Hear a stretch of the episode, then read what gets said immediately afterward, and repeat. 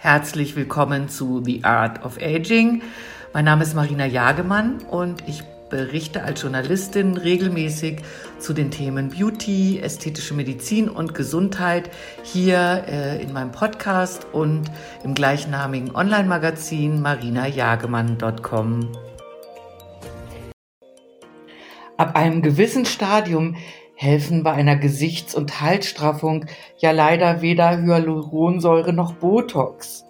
Also das ist zum Beispiel der Fall, wenn äh, zu viel Haut und Fettgewebe unter dem Kinn oder auch an den Wangen sichtbar werden. Wenn man damit unzufrieden ist, ähm, ist dann ein Facelift die beste Lösung? Darüber spreche ich mit der plastisch-ästhetischen Chirurgin Dr. Caroline Kim. Hallo, liebe Caroline. Grüß dich. Hallo, Marina. Ich freue mich, dass wir ähm, Zeit gefunden haben für einen zweiten Podcast. Es gibt ja so viele spannende Themen, äh, über die ich gern mit dir sprechen möchte. Und ähm, für heute haben wir uns ja das Thema ähm, Facelift vorgenommen. Genau. Und da interessiert mich mal als allererstes, man hört ja immer, dass ähm, die Nachfrage nach minimalinvasiven Treatments so sehr boomt. Gilt das Gleiche auch für Faceliftings? Ja, also erstaunlicherweise ist es, äh, betrifft es auch wirklich die operativen ähm, Korrekturen, dass das äh, stark zunimmt, auch fürs Gesicht. Ich habe gerade noch vor unserem äh, Podcast hier nochmal recherchiert. Ähm, in den letzten fünf Jahren hat, haben die international die, also das Facelift hat an zehn Prozent zugenommen. Also es ist schon eine steigende Nachfrage da und die Gesichtseingriffe insgesamt sogar 15 Prozent. Also die invasiven, also die operativen Korrekturen. Die nicht invasiven, die steigen ja sowieso eigentlich immer weiter, die Filler- und Botox-Behandlung, aber Facelift ist deutlich äh, nachgefragter jetzt. Jetzt gibt es ja leider irgendwie irgendwann mal auch bei den meisten einen Zeitpunkt, wann die minimalinvasiven Treatments nicht mehr so befriedigend sind. Genau, ja. Manche nennen das ja auch Filler-Fatigue. Also es gibt schon Situationen, wo man dann mit Fillern entweder nicht mehr viel erreicht oder sogar ein negatives Ergebnis erzielt, wenn man dann trotzdem versucht, zum Beispiel tiefe Mundwinkelfalten äh, sozusagen äh, mit Gewalt äh, wegzuspritzen. Das funktioniert dann einfach nicht und kann auch zu einem negativeren Befund folgen, also ähm, ein, ein schlechteres Ergebnis erreichen. Und äh, manchmal muss man dann einfach sagen, gut, das ist vielleicht dann ein chirurgischer Eingriff, der, der ein besseres und effektiveres, ähm, eine effektivere Verjüngung bringt. Was wäre denn ein, eine Verschlechterung aus deiner Sicht? Ja, also die Frauen, die jetzt für ein Facelift in Frage kommen, sind ja die, die jetzt so Mundwinkelfalten, wie gesagt, haben oder auch äh, Hängebäckchen oder einen Hautüberschuss am Hals. Und wenn man jetzt anfängt, in der unteren Gesichtshälfte zu viel zu injizieren, dann zieht ja sozusagen das Volumen noch mehr nach unten. Also da würde ich dann nicht, nicht zu viel mit Fillern arbeiten. Dann würde ich entweder Richtung Facelift überlegen oder dann andere positive Aspekte im Gesicht betonen oder eine Zornesfalte wegspritzen, aber nicht noch mehr Volumen nach unten bringen. Das macht auch, Sinn.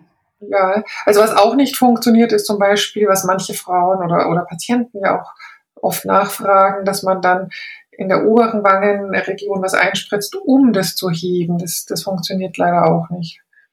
Ja, also, dann entstehen auch so manchmal so aufgeblasene Gesichter, ne? Genau, genau. Das ist, das sieht ja dann wirklich un, unschön aus. Also dann lieber, also entweder wie gesagt in, in bestimmten Indikationen dann über das Facelift nachdenken oder dann einfach auch mal irgendeinen Befund belassen und dann andere Dinge betonen. Verstehe. Ähm, gibt es denn sowas wie ein ideales Alter für ein Facelift oder ist das mehr, ähm, also altersunabhängig und, und kommt auf den Lifestyle an? Ja, ähm, ich denke, die Patienten, die über ein Facelift nachdenken, das geht meistens so Ende 40 los, dass man sagt, gut, das, äh, das fängt an, einfach die Wangen fangen an zu hängen oder unter dem Kinn ist plötzlich ein Hautüberschuss da. Und äh, aber unsere ältesten Patientinnen sind auch über 80, also Wirklich? Ja, kommt auch vor. Es gibt immer mehr Patienten, die sehr fit sind mit 80 und die dann sich das vielleicht schon immer mal gewünscht haben und jetzt die Gelegenheit auch haben. Also setzt natürlich voraus, dass man gesund und fit ist für die Operation, aber das kommt schon auch vor. Also, aber wie gesagt, ich würde mal sagen, ab Ende 40 ähm, ist so das Alter, ähm, in dem sich manche äh, Gedanken drüber machen. Verstehe. Wie wichtig ist denn auch, wenn du jetzt sagst, manche sind sogar schon über 80, wie wichtig ist denn für das Gelingen auch die Hautqualität? Oder wird die gleichzeitig behandelt oder vorher oder im Nachhinein?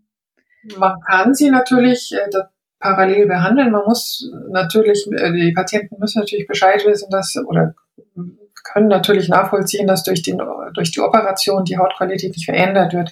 Viele haben ja Sonnenschäden am Hals zum Beispiel oder äh, Fältchen, die schon eingeprägt sind um den Mund. Das geht natürlich äh, durch ein Facelift nicht weg. Das kann man dann parallel ähm, behandeln durch äh, feine Filler oder auch die Hautoberfläche kann behandelt werden nebenbei durch Retinol oder andere Maßnahmen. Aber ähm, das ist natürlich dann wieder das Limit des Facelifts, dass die Hautqualität nicht verändert wird. Ja, genau. Kommen denn eigentlich äh, mehr Frauen oder mehr Männer? Also schon eindeutig mehr Frauen, aber auch mhm. mehr Männer interessanterweise. Ähm, gerade weil, weil die, die, diese, äh, das Kinn, also die Kontur, die verlorene Kontur im Hals-Kinn-Bereich sehr stört. Und die Männer müssen ja auch sei es im Moment über Videokonferenzen oder aber auch sonst im, im beruflichen Leben, die müssen und wollen ja auch fit und gut aussehen. Und das macht natürlich schon sehr alt, wenn jetzt da einfach so viel Haut unterm Kinn hängt oder, oder ein großes Doppelkinn da ist. Also insofern kommen schon auch äh, viele Männer. Aber ich würde mal sagen, äh, schon ähm, 80, 90 Prozent sind Frauen. Also Tendenz aber steigend bei den Männern. Das ist ja auch ganz interessant. Tendenz steigend, ja, stimmt, ja. Und ich kann mir vorstellen, ich meine, das ist ja, glaube ich, schon natürlich viel angstbesetzter als, als jetzt das Thema Filler und Botox. Das ist ja inzwischen, glaube ich, irgendwie nicht, dass Menschen da noch so viele Befürchtungen haben. Wie ist denn deine Erfahrung? Wie lange glaubst du oder sagen das vielleicht auch Patienten, beschäftigen sie sich mit der Frage, bis sie dann zu dir kommen, erstmal auch zu einem ersten Beratungsgespräch? Also es ist tatsächlich, es ist ja auch eine Operation mit potenziellen Komplikationen, wie jeder, wie jeder operative Eingriff.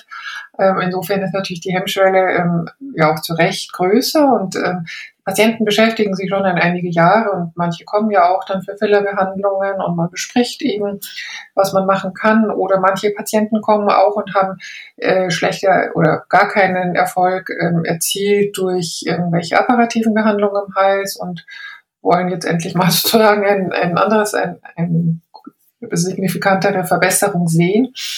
Ähm, so ist es immer eigentlich schon Entwicklung. Es ist natürlich nicht, es bedarf natürlich schon einen gewissen, äh, wie soll ich sagen, die, der Gedanke muss schon reifen, glaube ich, für so eine Operation. Mhm. Das ist ja auch gut so. Also, ja. Also sind es dann auch zum Teil bei dir Patienten, die du, die du schon länger kennst, die, die du vorher äh, minimalinvasiv behandelt hast? Ja, oft. Oft ist es der Fall. Manchmal kommen aber natürlich auch Patienten, weil heutzutage sind ja auch alle so gut informiert über Internet, über Social Media, dass die ähm, sich auch schon selbst so damit viel beschäftigt haben und und den Patienten ist heutzutage das schon, die sind schon sehr aufgeklärt und wenn dann einfach so ein sehr großer Hautüberschuss da ist, dann wissen die auch, dass sie entweder das jetzt akzeptieren müssen oder eben so einen operativen Schritt gehen müssen.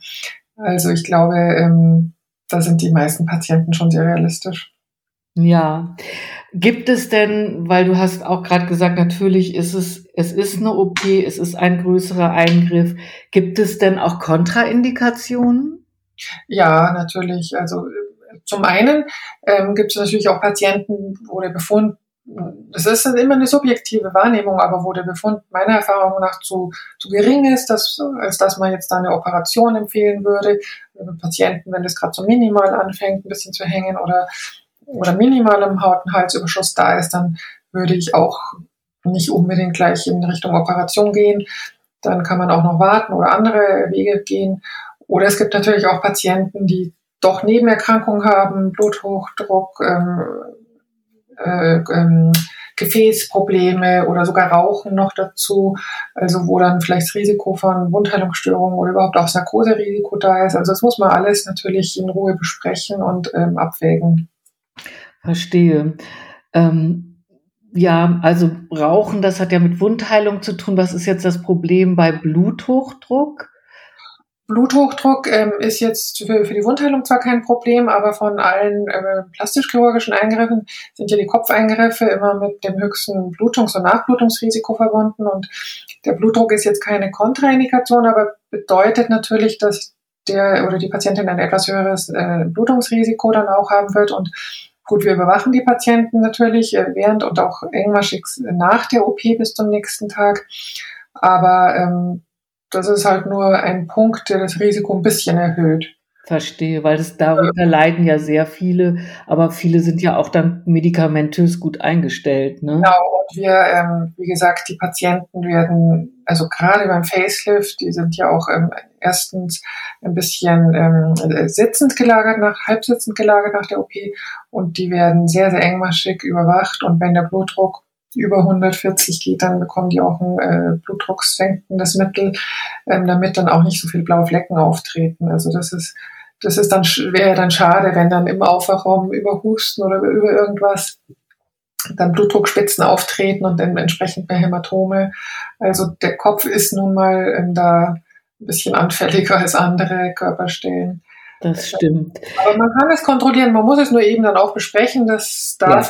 ein bisschen ähm, längere, längere Rekonvaleszenzzeit vielleicht dann auch vorliegen, vorliegen wird. Deswegen ist ja ein, ein gutes Beratungsgespräch auch so wichtig. Ja, ich glaube auch gerade was so Facelift angeht, das ist immer ähm, die Kommunikation vorher und die ganz ausführliche Analyse und Beratung ist einfach das Wichtigste und ähm, gibt dann auch das beste Ergebnis. Was gibt es denn für verschiedene OP-Techniken oder gibt es so einen Goldstandard, wie man das immer so schön sagt? Ja, also so ein bisschen hat sich ja bewährt äh, und ist ja seit vielen Jahrzehnten üblich, dass nicht nur die Haut gestraft wird, sondern auch diese sogenannte SMAS-Schicht, also diese superfizielle muskulorpaneurotische System, dieser lange Name. Das ist also die Schicht ähm, zwischen Haut und Muskulatur. Also ja. ist es ist nicht genau. Muskulatur, es ist eine Bindegewebegeschichte. Es ist sozusagen die Verlängerung des flachen Halsmuskels, also im Gesicht.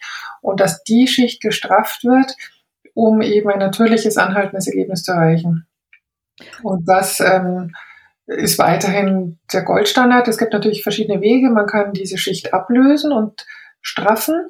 Oder man kann, gerade wenn Patientin schon mal einen Facelift zum Beispiel hatte, kann man auch diese Schicht einfach nur durch ähm, zirkuläre Nähte innerlich straffen, um sie nicht ablösen zu müssen.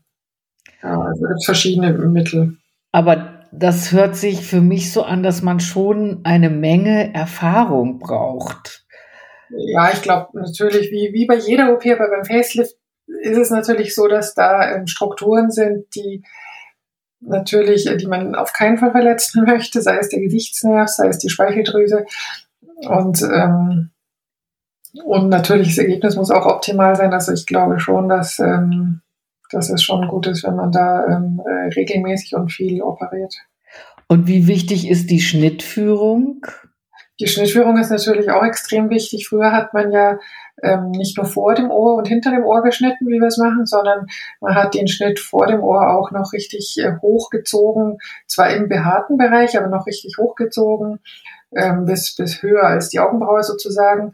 Und diese, diese Narbe hat man, auch wenn es in den Haaren war, äh, eigentlich oft gesehen. Mhm. Ähm, und das, äh, das macht man eigentlich nicht mehr. Oder auch, auch die Schnitte hinterm Ohr, die waren ja früher richtig lang, bis in den Nacken fast. Also das, das macht man eigentlich nicht mehr.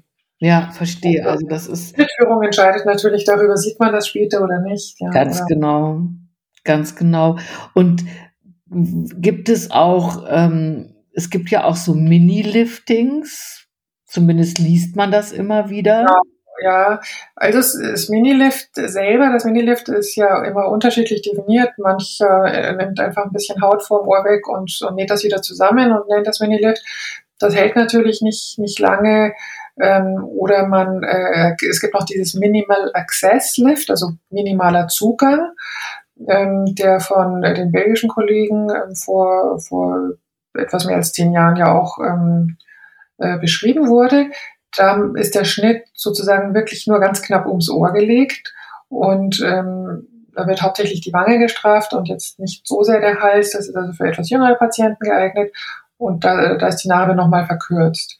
Das würde ich jetzt als etwas minimaleres Lifting bezeichnen, weil wie gesagt nur jetzt ein bisschen Haut vom Ohr zu entfernen bringt eigentlich nichts bringt nichts. Und wie ist es, äh, wenn man sich nur den Hals straffen lassen möchte? Geht es auch? Ja, das wird oft gefragt, aber das ist eigentlich nicht, also es ist, der, den Hals zu straffen ist eigentlich nur möglich über den Zugang ums Ohr. Okay. Oder selten, bei Männern macht man das manchmal direkt unterm Kinn bis zum Kehlkopf, ähm, dass da so Haut entfernt wird und in Folge da so eine zickzackförmige Narbe entsteht. Das ist für Männer manchmal akzeptabel, für Frauen eigentlich nie. Aber ähm, dieser Schnitt ums Ohr, damit kann der Hals wirklich sehr schön gestrafft werden, aber es wird immer auch noch ein bisschen die Unterkieferregion gestrafft und jemand, der am Hals wirklich einen Hautüberschuss hat, der hat fast immer so ein bisschen ein Hängebäckchen auch. Ja, das, das stimmt. Wie lange dauert denn so eine Operation? Also so ein Facelift jetzt ohne weitere äh, Zusatzeingriffe wie Lidstraffung oder so, das Facelift alleine dauert ungefähr zweieinhalb Stunden. Ach, das ist ja gar nicht so lang. Hätte ich. Ja. ja, und wird es sehr oft, weil das hast du jetzt gerade angesprochen, wird es oft kombiniert mit einer Augenlidstraffung? Ja, also oft wird es kombiniert mit eben oder Ober- und Unterlidstraffung, aber was noch häufiger ist, ähm, ist auch noch mit Eigenfett, ähm, nämlich ganz oft, um jetzt die, insgesamt diese untere Gesichtskontur nochmal zu optimieren und diese Marionettenverhalten und so weiter zu verbessern, ähm, gibt man manchmal noch Eigenfett oder injiziert Eigenfett in die Kinnregion, weil hier ja der Unterkieferknochen so ein bisschen sich resorbiert im Laufe des Lebens. Mhm. Das sieht eigentlich dann ganz natürlich aus und gibt nochmal eine schönere Kontur und das Eigenfett ist ja sehr, sehr weich. Ist also natürlich viel schöner als jetzt ein Kindimplantat oder, oder Filler. Das macht man oft zusammen, ja. Ja.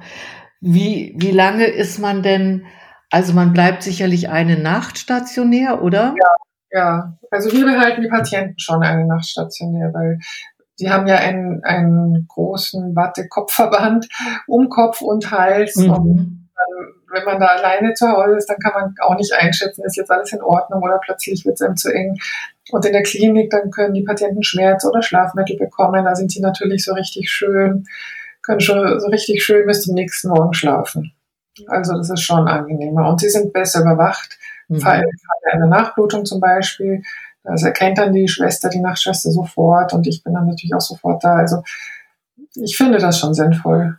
Und wenn man dann zu Hause ist, muss man doch wahrscheinlich eine längere Zeit äh, auf dem Rücken liegen, oder? Ähm, nein, nein, also es ist schon gut, die ersten Tage erhöht zu, also erst Nächte erhöht zu schlafen. Also nicht im Sitzen, aber etwas erhöht. Und äh, die können aber natürlich, die Patienten können natürlich auch auf der Seite liegen weil ähm, nur auf dem Rücken liegen, das ist sehr schwierig. Ja, das ist, es ist, stelle ich mir nämlich auch schwierig. Das habe ich mir nur so vorgestellt. Ja, also das, da kann man sich schon auf die Seite rollen. Und wann ist man denn wieder so einigermaßen gesellschaftsfähig?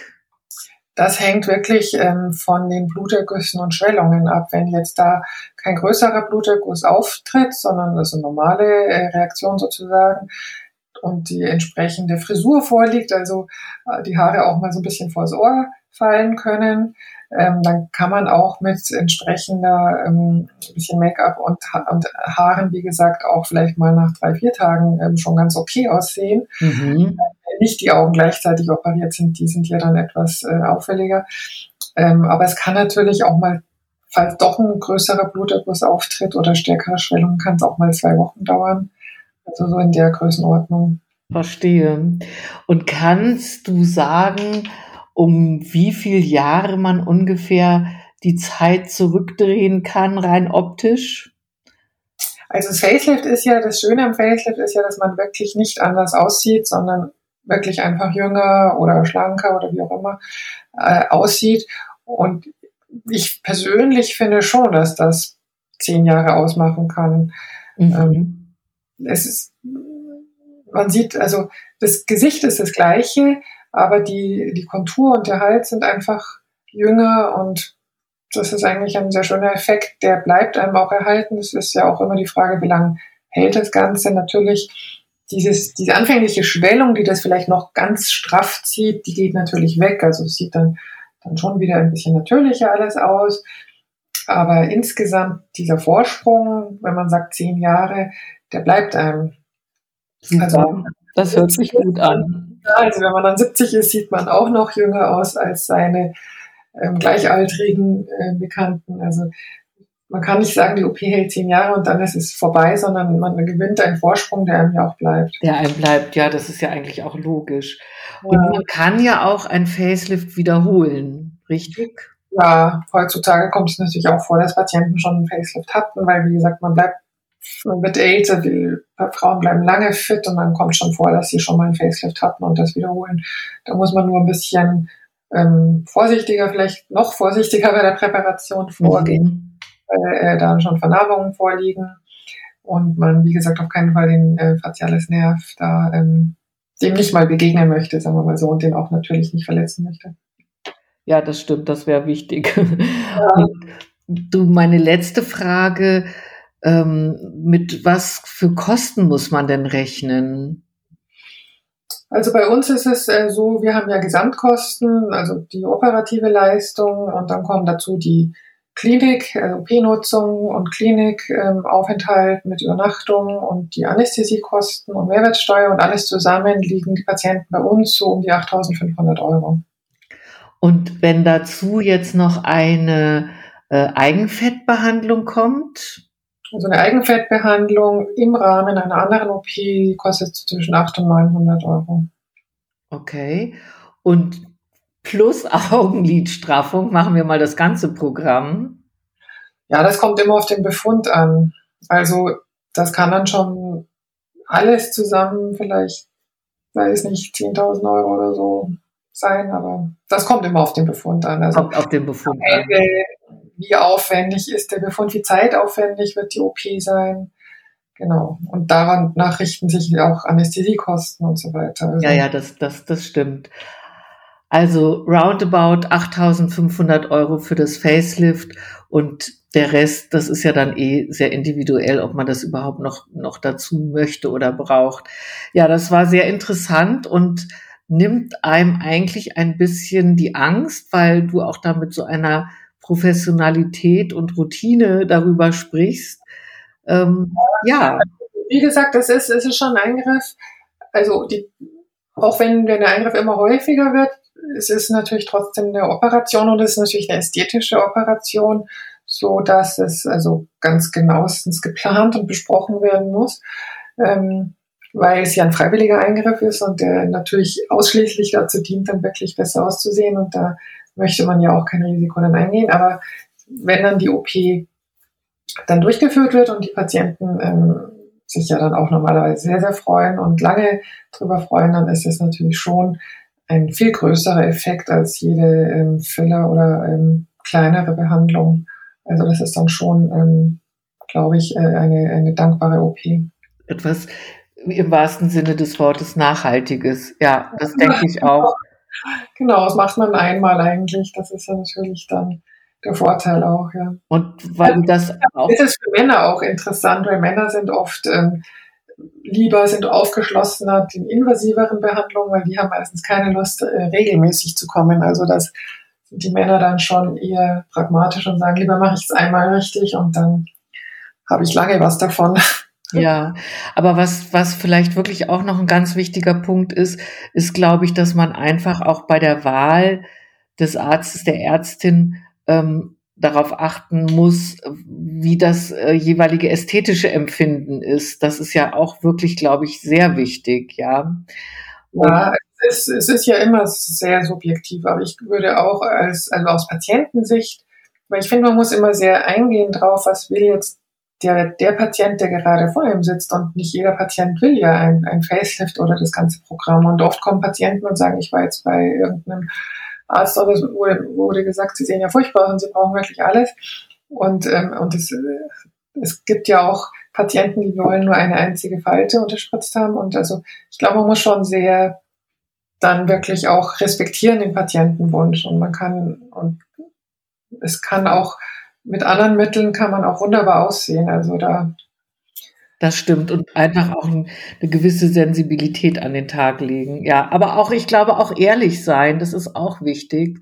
Ähm, genau, deshalb ist die, die Zeit für das Gespräch, macht ja auch total Spaß, weil man lernt die verschiedensten Menschen kennen und ihre Bedürfnisse. Aber die Zeit da zu investieren, zu sagen, ja, was, was möchten Sie, was, wie können wir da hinkommen? Manchmal ist es auch gar nicht ein Facelift, sondern eine kieferorthopädische Behandlung, kann ja auch mal sein, dass das äh, das Hauptproblem ist. Ähm, weil das, das ist das, was auch interessant ist und was am Ende natürlich das Ziel ist, ist, dass die Patientin wirklich ähm, profitiert, ja. Das, ja, apropos Zeit. Aber muss natürlich nicht das Facelift sein. Gut. Apropos Zeit, ich danke dir für deine Zeit und ja, immer danke. sehr interessant und ich habe wieder was dazu gelernt. Vielen herzlichen Dank, Caroline. Danke, Carolina. Hat Spaß gemacht. Danke. Tschüss. Tschüss.